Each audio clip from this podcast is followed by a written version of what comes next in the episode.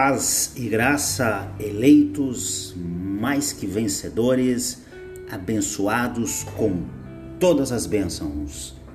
Eu sou o eleito Daniel Bonifácio e o estudo de hoje é As 70 Semanas de Daniel.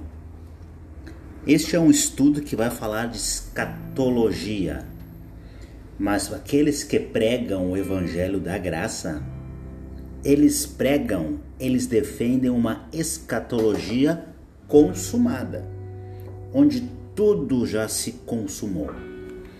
Se você colocar a, a escatologia para o futuro, você nem pode dizer que está pregando a graça. Muitos dizem pregar a graça, mas colocam a escatologia, fazem uma escatologia para o futuro uns totalmente uh, parcial e outra uma escatologia total. E isso não faz nenhum sentido à luz da Bíblia, à luz da história e à luz da própria graça. Muitos jogam para o futuro a última semana que foi profetizada por Daniel que ainda vai acontecer, que um governante fará um acordo com Israel e, e, depois ele vai quebrar este acordo e será construído um novo templo. Isso não tem respaldo bíblico. Olha, irmão, você pode até acreditar nisso, mas não tem como retirar da Bíblia isso. Todas as semanas de Daniel foram cumpridas. Ele recebeu a visão, do juízo de Israel. Daniel profetizou o juízo de Israel. Gabriel, ele mostra para Daniel o significado daquela visão. Vamos acompanhar. Daniel 9, do 21 em diante. Estando eu, digo, ainda falando na oração, o homem Gabriel que eu tinha visto na minha visão ao princípio, Vem, voando rapidamente, tocou-me a hora do sacrifício da tarde. Ele me instruiu e falou comigo, dizendo: Daniel, agora sai para fazer-te entender os. Agora, desculpa, agora saí para fazer-te entender o sentido. No princípio das tuas súplicas saiu a ordem e eu vim para to declarar, porque és muito amado Olha só que lindo, irmãos. Daniel era muito amado por Deus. Considera, pois, a palavra e entende a visão. Daniel 9, 24. 70 semanas estão determinadas sobre o teu povo e sobre a tua santa cidade, para cessar a transgressão e para dar fim aos pecados e para expiar a iniquidade e trazer a justiça eterna e selar a visão e a profecia, e para ungir o Santíssimo. Isso tudo dentro das 70 semanas. Quem é o Santíssimo? É Jesus. O teu povo. As pessoas colocam a, a última semana no futuro, uh, dizem que é para Israel futuro mas o povo aqui é o povo daquela época lá. Era o Israel de antes da cruz que precisava daquele juízo. O Israel atual, segundo a carne, não tem nenhum tratamento especial uh, da parte de Deus. Porque Deus não conhece mais ninguém segundo a carne. O Israel que vale agora, a Jerusalém que vale, é a igreja. Nós igreja que somos Israel, espiritualmente falando. Um exemplo, Efésios 2,14. Porque Ele é a nossa paz, o qual de ambos os povos fez um, e derrubando a parede de separação que estava no meio. Aqui, judeus e gentios são um povo do ponto de vista do Evangelho, uh, não faz sentido Deus ter um tratamento especial com Israel segundo a carne. Gálatas 3:28. Nisto não há judeu nem grego, não há servo nem livre, não há macho nem fêmea, porque todos vós sois um em Cristo Jesus. Então, quando o anjo fala para Daniel, o teu povo é aquele Israel, nada a ver com o futuro ou com Israel futuro. Ele fala de semanas, 70 semanas, semanas de anos. O consenso teológico diz que um dia da semana equivale a um ano. Uma semana são igual, é igual a sete anos. 70 semanas então corresponde a 490 anos. Quando é que se iniciou a contagem das 70 semanas? Uh, Existem algumas divergências de pensamento, mas a contagem inicia a partir da ordem para que Jerusalém fosse restaurada. O motivo da divergência é que existiam uh, alguns decretos naquela época. Como, por exemplo, o decreto de Ciro em 538 a.C. Esse, por esse decreto, os judeus voltam do exílio babilônico e começam a reconstruir o templo em Jerusalém. Havia o decreto de eh, Dário, Dário I, em 520 a.C. Esse os judeus voltam a Jerusalém e prosseguem com a construção do templo. Só que esses decretos eles, se diz, eles faziam uh, respeito ao templo. Eles falavam do templo, a casa de Deus. Mas o início da contagem das 70 semanas deveria ser contada não só para restaurar o templo, mas toda a Jerusalém. Porque quando Daniel recebeu a explicação da visão, Jerusalém estava destruída, havia sido destruída por Nabucodonosor. Depois desses dois decretos, houve outro. O decreto de Artaxerxes em 457 a.C. Esse decreto, através desse decreto, a cidade de Jerusalém é construída e os judeus obtêm autonomia nacional.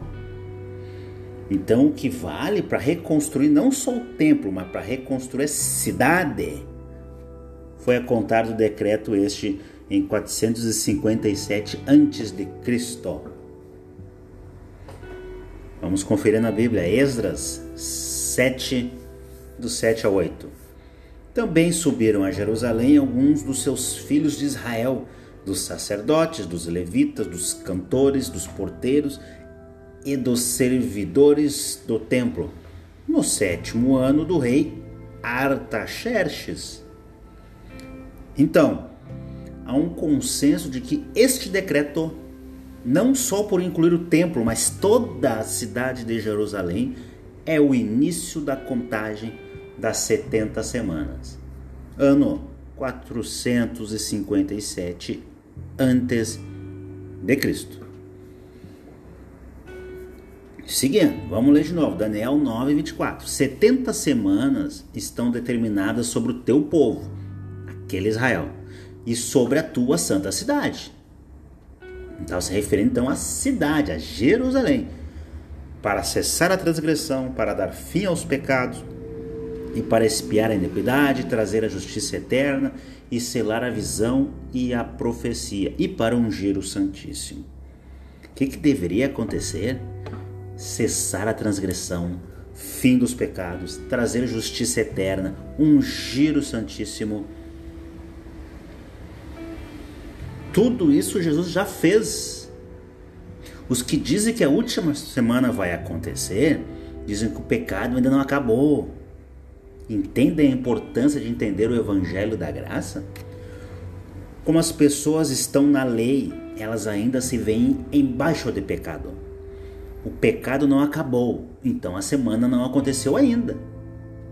Isso é o que eles pensam, essa é lógica deles. Nós, na graça, entendemos que o pecado foi aniquilado.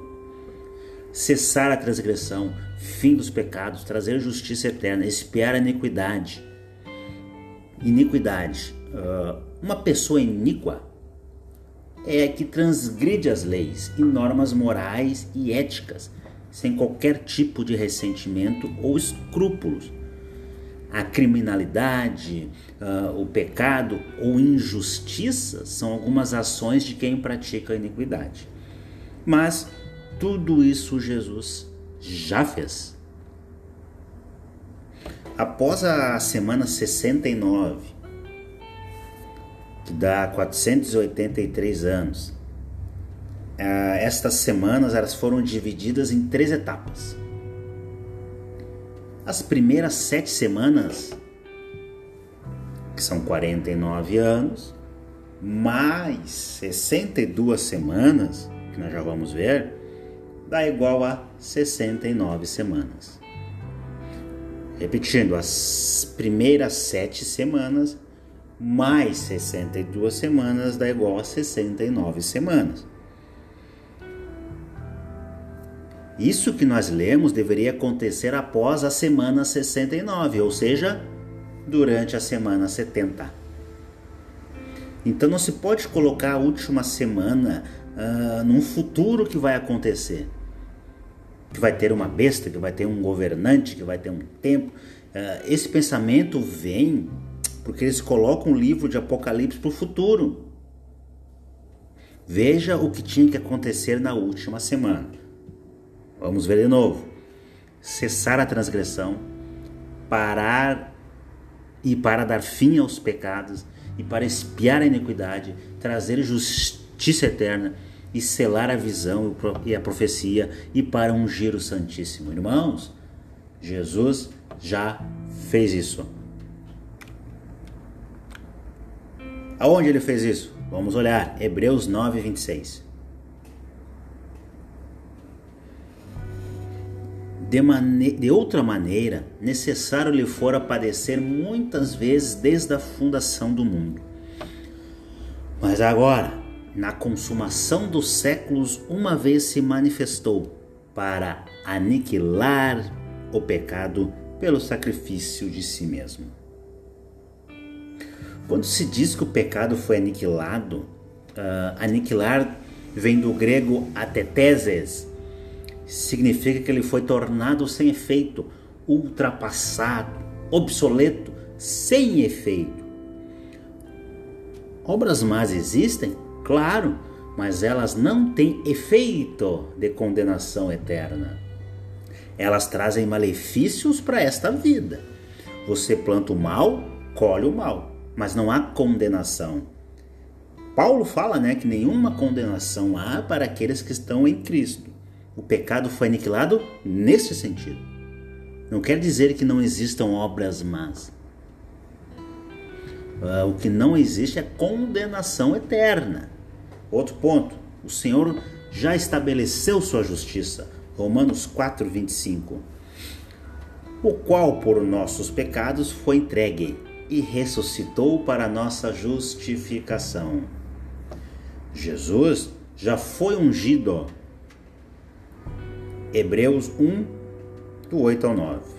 Mas do Filho diz: Ó Deus, o teu trono subsiste pelos séculos dos séculos, cetro de equidade e o cetro do teu reino.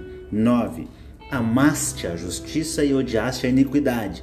Por isso, Deus, o teu Deus te ungiu com óleo de alegria, mais do que os teus companheiros. Ungido é o Messias, irmãos. Veja o chamado de Jesus como Messias nesses versículos. Tudo foi cumprido por Jesus, nada para o futuro. Acontece algum fenômeno meteorológico e os crentes já ficam apavorados. A lua, a estrela, ai ficou escuro, é a última semana de Daniel.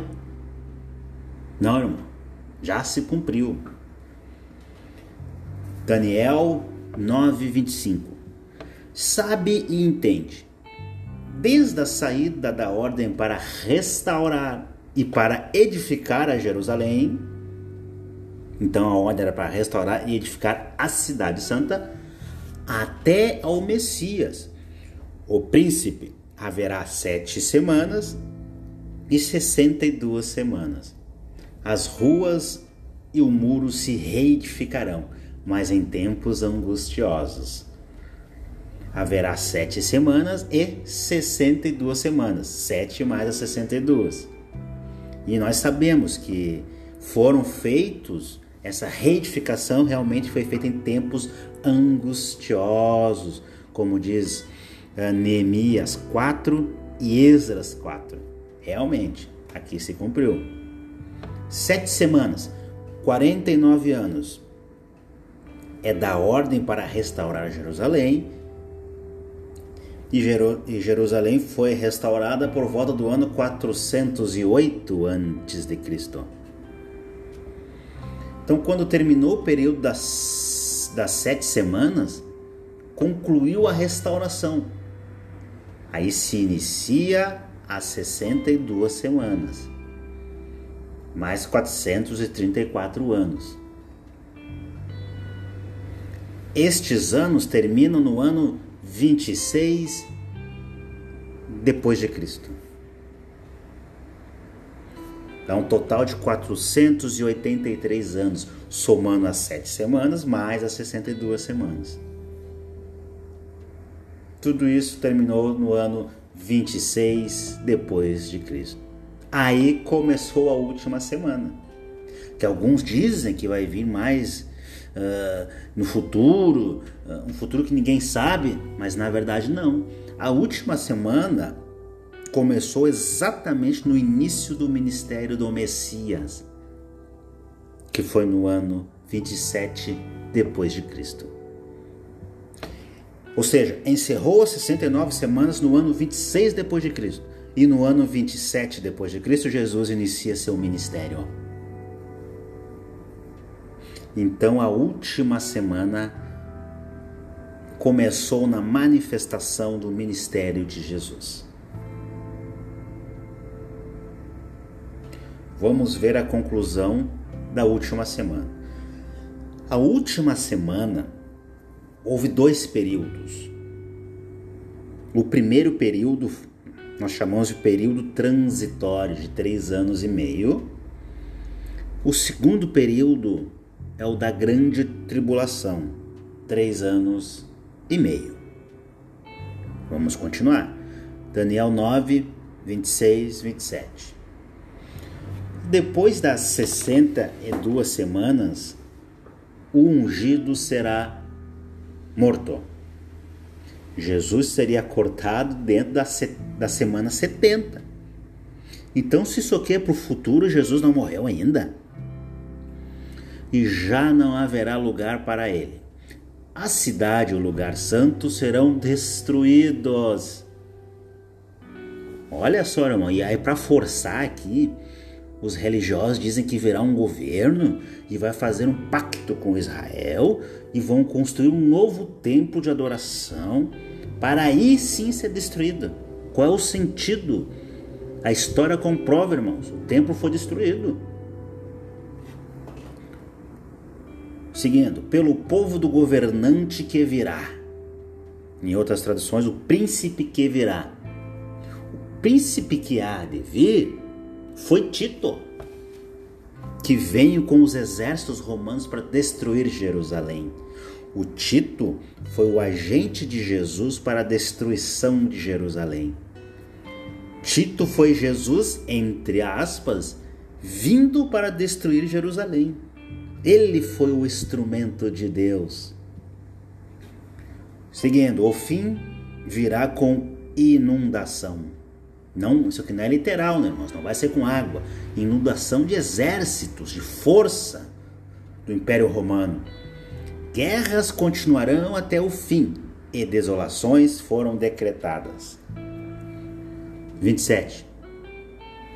Com muitos ele fará uma aliança que durará uma semana. Aqui alguns dizem que essa aliança seria o novo pacto, mas uh, não é o novo pacto, pois o novo pacto é eterno, não vai, não é durar uma semana só. A aliança é um compromisso, se refere a Jesus assumindo o seu compromisso messiânico e durou uma semana, pois foi justamente a última semana. No meio da semana, na metade, ah, Jesus começa o seu ministério em 27. Vejam a precisão histórica aqui, irmãos. Ah, no meio da semana, ele dará fim ao sacrifício e à oferta. Exatamente três anos e meio, o tempo que Jesus morreu após o seu ministério. Pouco mais de três anos depois. Ele morreu por volta da metade do ano 30. Um pode perguntar, mas Jesus não morreu com 33 anos? É porque há uma imprecisão histórica referente ao ano zero. Existem estudos e cálculos que apontam que Jesus morreu por volta do ano 30. Isso já é tudo. Está praticamente comprovado. Então, no ano 27, Jesus inicia o ministério e no ano 30 morreu exatamente o que Daniel falou aqui. Então vejam, irmãos, a precisão histórica é tremenda. É tremenda. Seguindo, e numa ala do templo será colocado o sacrilégio terrível, até que chegue sobre ele o fim que ele está decretado. Na metade da semana, três anos e meio, o Senhor colocaria fim aos sacrifícios. Foi o que ele fez. Só que apesar de Jesus ter colocado fim aos sacrifícios e ofertas, os hebreus continuaram com a desobediência, oferecendo os sacrifícios no templo. O templo estava de pé.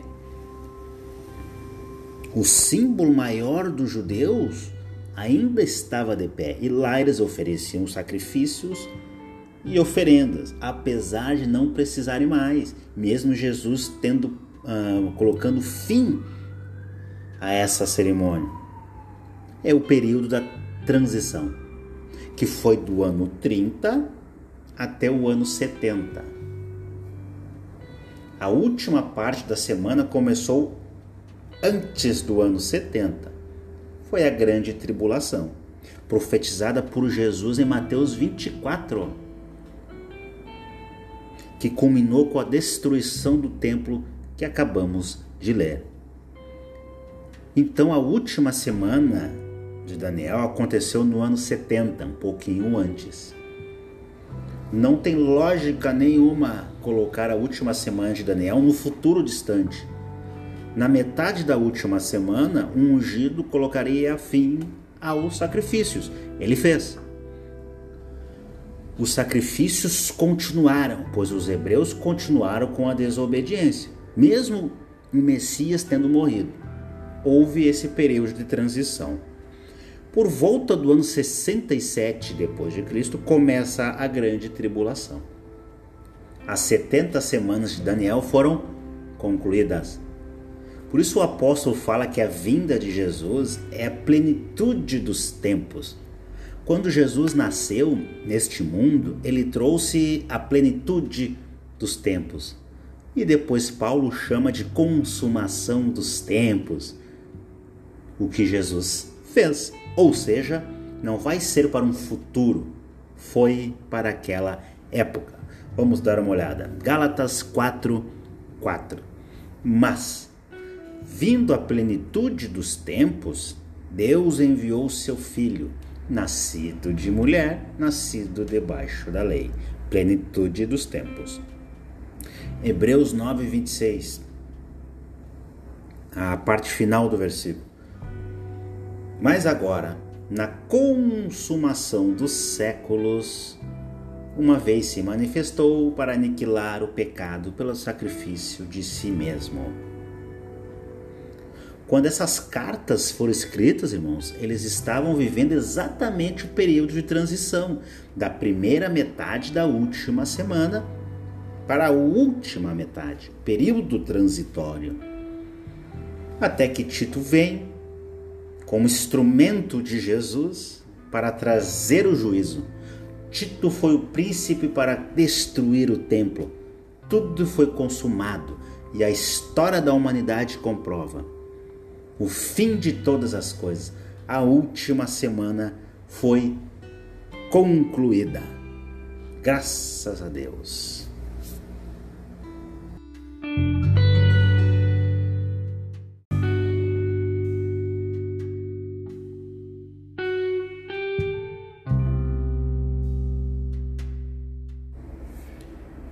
Paz e graça abençoados com todas as bênçãos, eleitos, mais que vencedores, selados com o Espírito da promessa.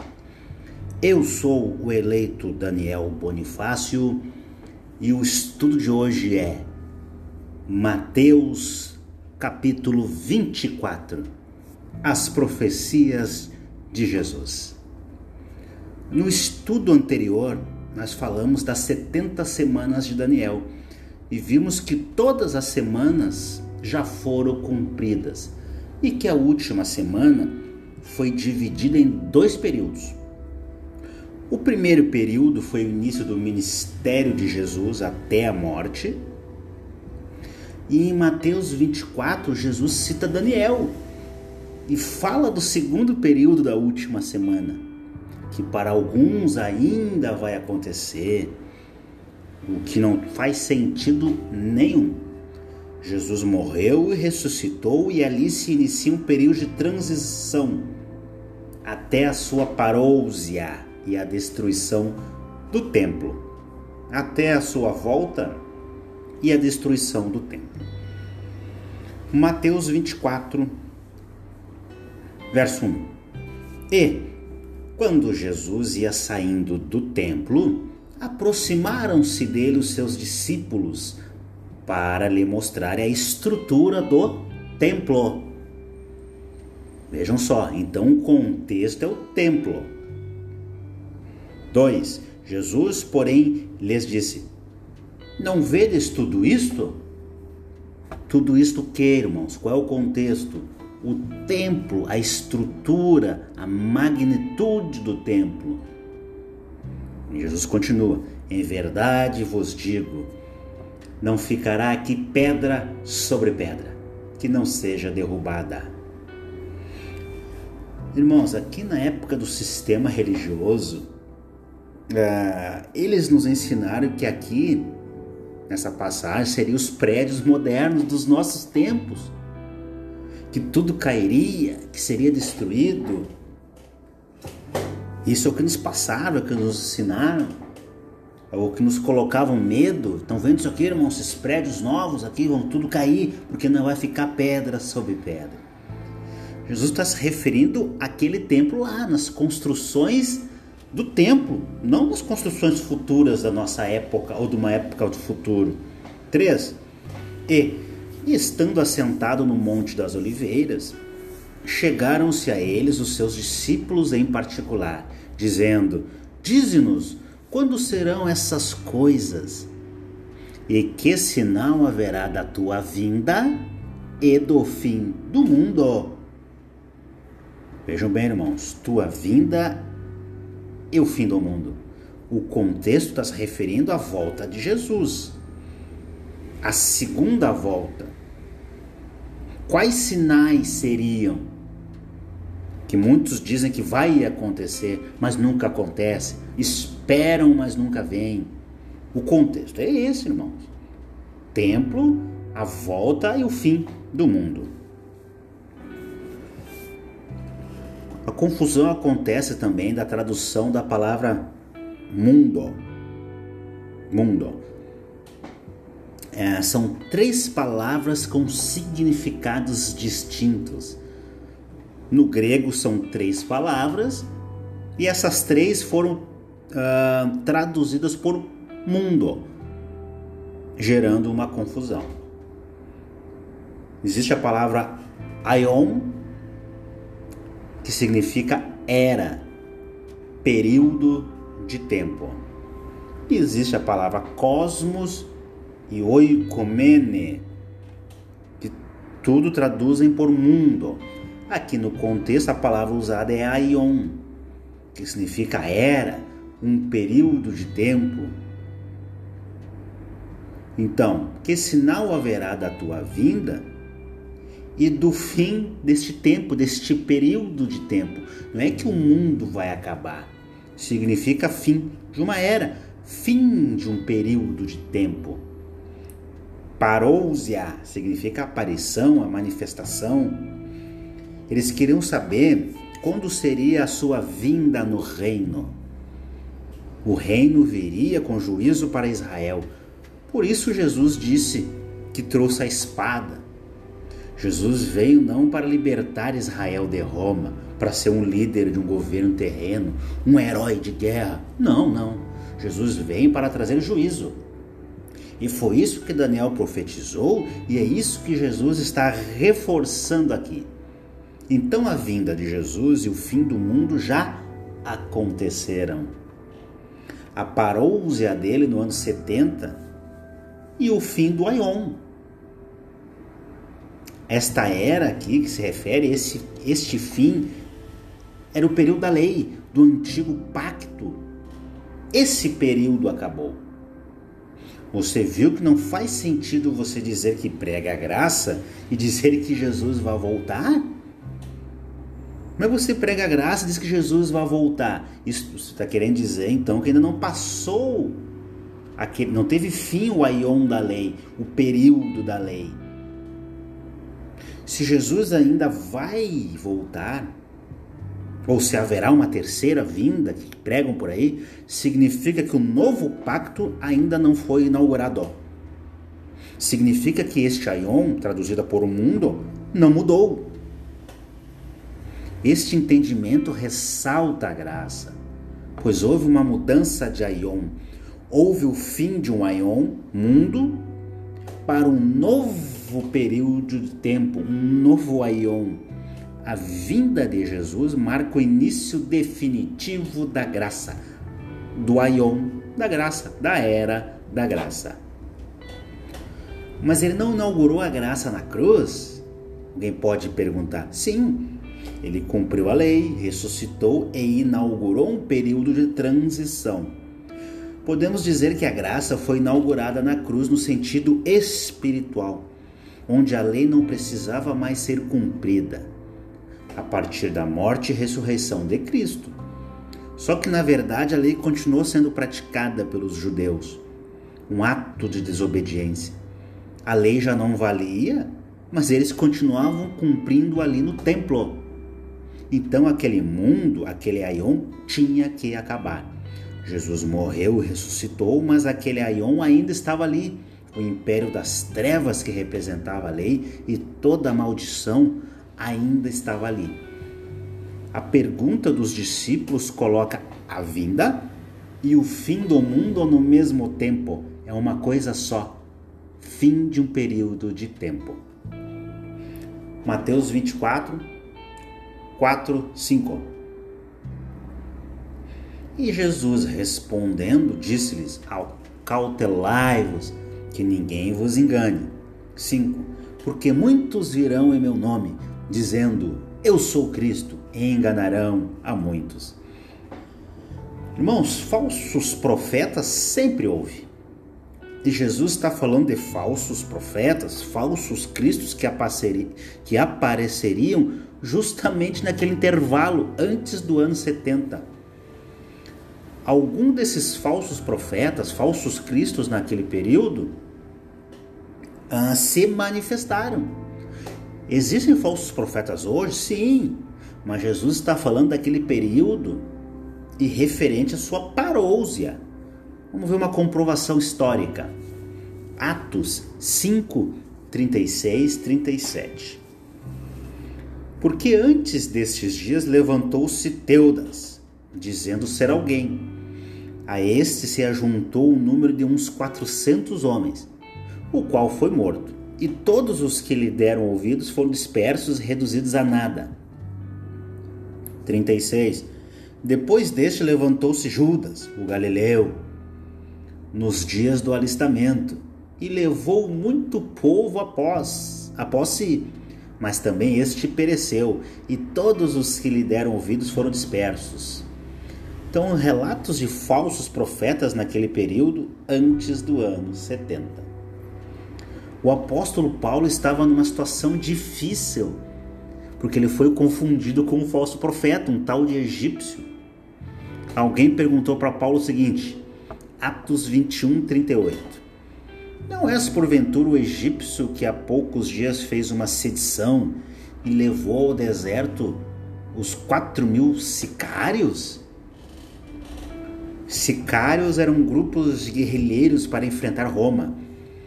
O historiador Flávio Josefo ele fala dessa manifestação no deserto por volta do ano 54 antes, uh, por volta do ano 54 depois de Cristo. Queriam enfrentar Roma e foram bloqueados nessa tentativa. Não tinha como Roma, não tinha como, porque Roma era, um, era uma máquina de guerra, irmãos. Mas havia, havia essas tentativas desses falsos profetas. Esse tal egípcio, que até confundiram com Paulo, conseguiu arrastar quatro mil homens para o deserto Olha aqui, é o que Jesus profetizou estava acontecendo. Mateus 24, 6 E ouvireis de guerras e de rumores de guerras. Olhai, não vos assusteis, porque é mister que isso tudo aconteça, mas ainda não é o fim. 7. Porquanto se levantará nação contra nação, e reino contra reino, e haverá fomes, e pestes, e terremotos em vários lugares. Muitas batalhas aconteceram, irmãos, entre judeus e romanos. Muitos trazem para os tempos de hoje. Fomes, terremotos e pestes sempre aconteceram. Jesus está falando de algo específico que aconteceria naquela época. Vamos dar uma olhada em relatos históricos. No livro Guerra dos Judeus, que tem sete volumes, o historiador Flávio Joséfo, ah, é bom dizer que ele não era cristão e não tinha compromisso de confirmar a Bíblia. E os relatos deles confirmam exatamente o que disse Jesus. Exemplos de relatos históricos, irmãos. Em Damasco houve uma conspiração e mais de 10 pessoas ah, foram mortas. Em Alexandria havia mais de 50 mil judeus que morreram. Muitas revoltas e distúrbios sociais. Os israelitas tinham muita raiva do Império Romano. Muita raiva. Então sempre havia essas guerras, sempre havia essas revoltas. Mas era difícil eles enfrentarem Roma. Em Cesareia, mais de 20 mil pessoas, entre judeus e sírios, foram mortos. Em 46 depois de Cristo, um grande terremoto em Creta. Aqui já começam os terremotos. Em 51 houve terremoto em Roma e em Frígia. O historiador Tácito, ele menciona esse terremoto aqui também. Em 67 depois de Cristo, terremoto muito forte que sacudiu Jerusalém. E por causa e devido a essa situação de guerra, a fome foi uma consequência. E é isso que Jesus estava profetizando. Não é para os nossos tempos, os nossos dias, não é para um futuro, eram coisas que aconteceriam antes da volta dele. Um exemplo, uma grande fome antes da queda do templo. Atos 11, 28. E, levantando-se um deles, por nome Ágabo, dava a entender pelo Espírito que haveria uma grande fome em todo o mundo. E isso aconteceu no tempo de Cláudio César. Mundo aqui é a tradução da palavra oikomene, que significa mundo habitado. Está se referindo ao Império Romano. Era um mundo que era habitado naquela época lá. O que Jesus profetizou aconteceu naquele período. Devido ao cerco romano, houve muita fome. Vamos a mais um relato histórico aqui, irmãos. Enquanto tudo isso se passava em redor do templo, a fome e a carestia faziam tal devastação na cidade que o número dos que ela destruiu era impossível de conhecer. Olha aí, irmão. Os famintos moradores de Jerusalém comiam até mesmo a sola dos sapatos, o couro dos escudos ou um punhado de feno podre. Aqui o historiador Joséfo ainda relata o caso de uma mãe que comeu o seu próprio filho. Irmãos, isso é grande tribulação, irmãos. Os sinais, estes eram sinais, mas ainda não era o fim. Mateus 24, 8. Mas todas estas coisas são o princípio de dores. Que dores são essas, irmãos? Aqui, dores vem da palavra Odin, literalmente dores de parto. Ou seja, que interessante isso aqui, né, irmãos? Dores de parto, ou seja, a criação metaforicamente estava grávida de uma nova criação, aguardando o nascimento de uma nova criação. Nascimento que aconteceu com o fim definitivo da lei, com a destruição do templo, o fim daquele aion. Ah, essa é a metáfora. A criação estava grávida, aguardando uma nova era, um novo Aion, ou seja, o tempo, a era da graça, o novo pacto. Mateus 24, 9 ao 14. 9. Então vos hão de entregar para seres atormentados e matar-vos-ão e sereis odiados em todas as nações por causa do meu nome. 10. Nesse tempo muitos serão escandalizados e trair-se trair-se-ão uns aos outros, e uns aos outros se odiarão. É um tempo de crise aqui, irmãos. 11. E surgirão muitos falsos profetas e enganarão a muitos. Se cumpriu isso aqui, irmãos. 12 e por se multiplicar a iniquidade, o amor de muitos esfriará. 13. Mas aquele que perseverar até o fim, este será salvo. Salvo do que, irmãos? Muito, muitos usam esse versículo para dizer: olha, aqui a salvação eterna, tem que perseverar até o fim para ser salvo, irmão, para você ir para o céu. Não, irmãos, no contexto aqui, Jesus está falando que será salvo da tribulação que os judeus passariam ali, aquelas coisas terríveis que quando o Império Romano invadisse Jerusalém, aconteceria, irmãos. 14. E este evangelho do reino será pregado em todo o mundo, em testemunho a todas as nações, e então virá o fim. O evangelho foi pregado a todo mundo? Sim. O que era o evangelho do reino? Era a boa notícia de que a vinda do reino estava às portas era a mensagem que deveria ser pregada aos judeus, para eles entenderem que o Messias não já havia vindo e que ele traria juízo. Essa era a mensagem do reino e foi pregada em todo o mundo. A palavra mundo vem de oikomene, mundo habitado.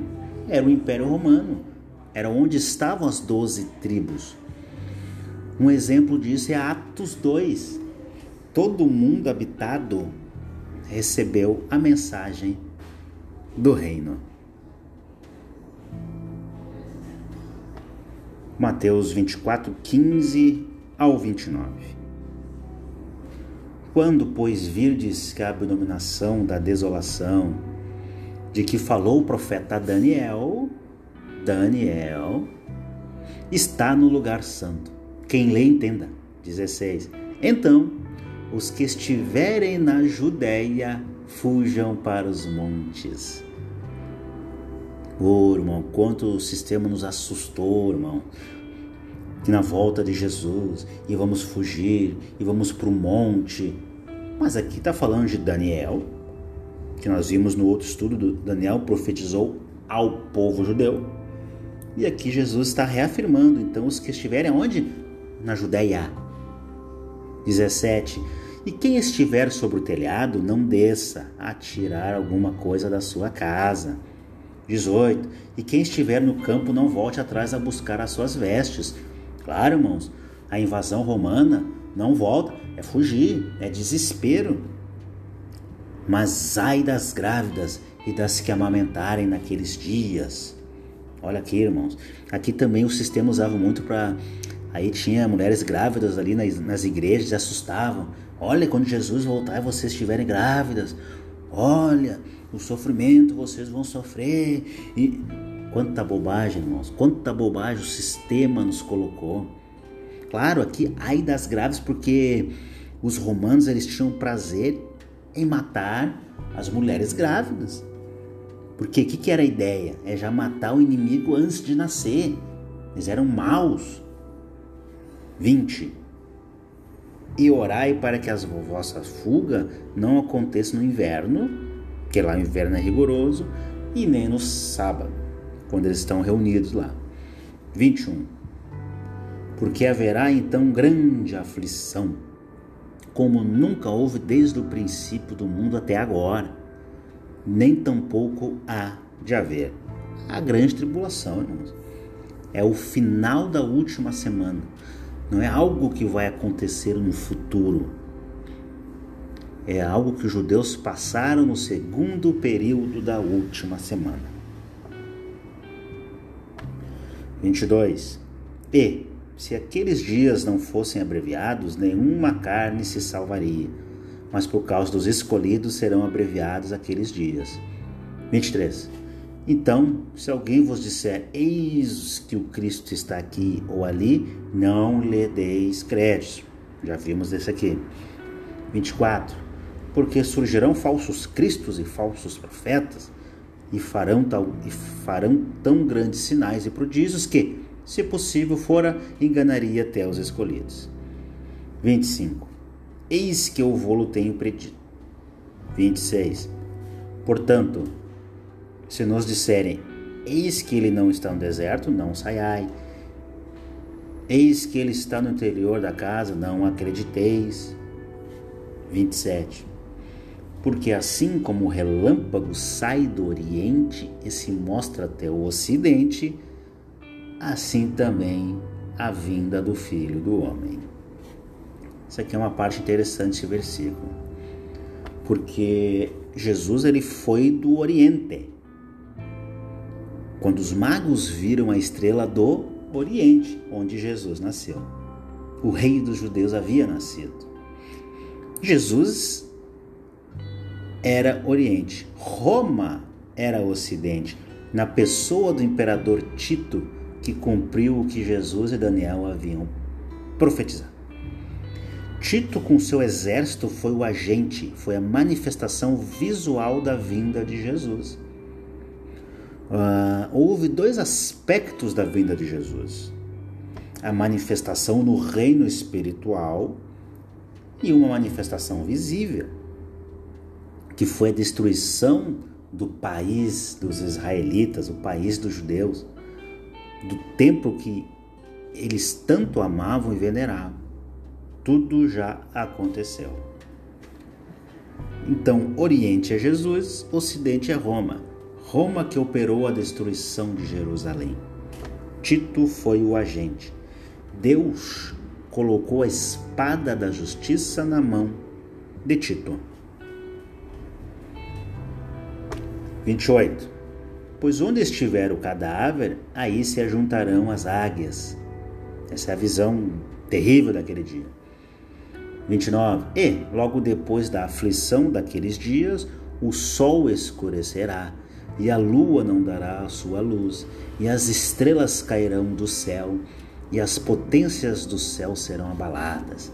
Mãos, não é literal é uma figura de linguagem que remete a um colapso total.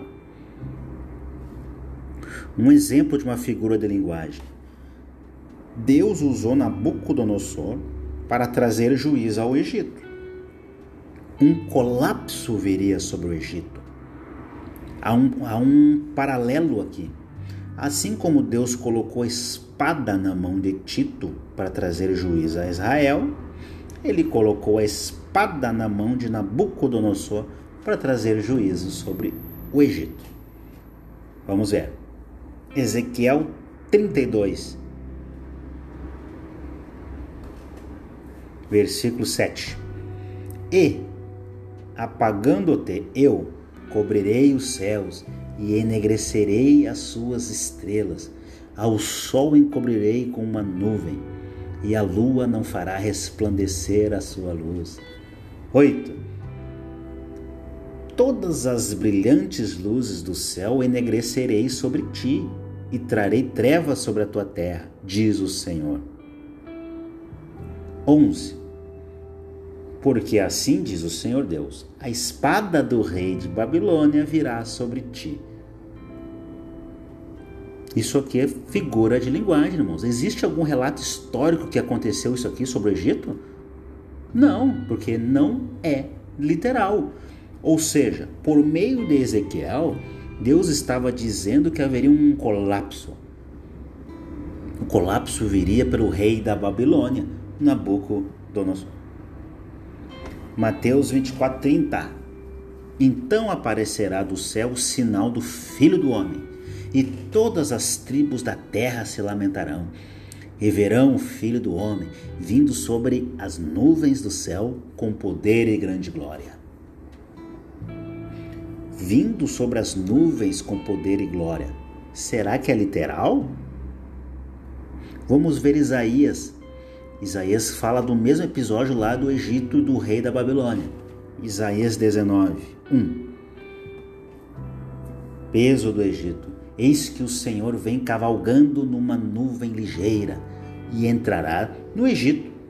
E os ídolos do Egito estremecerão diante dele, e o coração dos egípcios, dos egípcios se derreterá no meio deles. É uma figura de autoridade Neste caso aqui, a autoridade estava na mão de Nabucodonosor, o juízo de Israel estava na mão de Tito. Ezequiel 30, 25.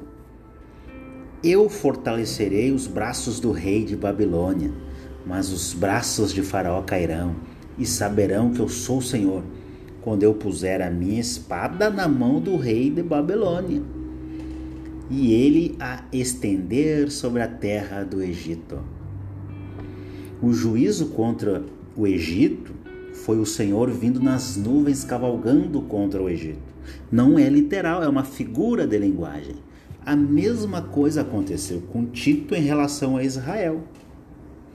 Figura de linguagem, a espada da justiça estava na mão de Nabucodonosor e de Tito. Quanto ao sinal do Filho do Homem, uh, existem relatos históricos de, de que, de fato, uh, falam, mostram deste sinal. O historiador Flávio Joséfo relata que houve uma estrela que parecia com um cometa. Essa estrela foi vista por um ano, de 69 ao ano 70. Primavera de 70 depois de Cristo. Na sua lista de eventos incomuns que apareceram na primavera do ano 70 depois de Cristo. Esse é o relato histórico, senhor. Irmãos, o judeu Flávio Joséfo relatou que uma estrela cometa que parecia ser em forma de uma espada que pairava sobre Jerusalém por cerca de um ano. Ele disse: como homem apaixonado, sem olhos para ver, ou mentes para se considerar, e quem não considerou isto não sabe de nada, pois são as denúncias de que Deus fez para eles. Portanto, houve uma estrela semelhante a uma espada que se situava acima da cidade, ou um cometa que continuou um ano inteiro sobre o céu de Jerusalém Joséfo, Guerra dos Judeus, livro 6, capítulo 5. O sinal aconteceu, segundo o historiador, um ano antes do ano 70. Aí eu pergunto para os irmãos: seria coincidência este sinal acontecer justamente no ano 70? Um ano inteiro aquele sinal lá e sem ninguém saber o que, que era? Mateus 24, 31. E ele enviará os seus anjos com rijo clamor de trombeta, os quais ajuntarão os seus escolhidos desde os quatro ventos, de uma a outra extremidade dos céus. Aqui anjos vem da palavra angelos, significa mensageiros. Não são seres espirituais com asas bonitos, são mensageiros, homens. Clamor de trombeta é o anúncio do evangelho para os judeus. Os angelos levaram o evangelho, anunciaram as boas novas para os judeus. Mateus 24, 34, 35. Em verdade vos digo que não passará esta geração sem que todas essas coisas aconteçam. 35. O céu e a terra passarão, mas as minhas palavras não hão de passar. Era para aquela geração, irmãos. Nós temos um estudo que fala que fala, que tenta responder a seguinte pergunta: O céu e a terra já passaram? Mateus 24, do 36 ao 42. 36. Mas daquele dia e hora ninguém sabe, nem os anjos do céu, mas unicamente meu Pai. Só o Espírito sabia. 37. E, como foi nos dias de Noé, assim será também a vinda do Filho do Homem. 38. Porquanto, assim como nos dias anteriores ao dilúvio, o que, que eles faziam? O que, que era? O que acontecia nos dias de Noé? Comiam, bebiam, casavam, se davam-se em casamento. Até o dia em que Noé entrou na arca, 39, e não o perceberam, até que veio o dilúvio e os levou a todos. Assim será também a vinda do Filho do Homem. E foi assim que aconteceu, irmãos. O cerco do Império Romano foi inesperado. Havia guerras, rumores de guerras, mas a invasão foi inesperada. Apesar dessas guerras, né, e esses rumores, por exemplo, em meados do ano 66, houve a principal explosão dos israelitas contra Roma foi a maior revolta que houve naquela, naquela guerra, daquelas guerras ali, chamada de a Grande Revolta Judaica. Foi o início da segunda metade da última semana. Os últimos três anos e meio se cumpriu a última semana de Daniel. Aconteceu tudo que Jesus falou. Tito invadiu e matou várias pessoas. De repente, invadiram o templo, profanaram o templo e se cumpriu a parousa de Jesus. Alguém pode dizer, como se ninguém viu? Mas a história registra, irmão. Houve o aspecto visível da volta de Jesus, que foi justamente a destruição de Israel. Não só o templo, mas Israel como nação. O juízo de Deus foi feito. 40. Então, estando dois no campo, será levado um e deixado o outro.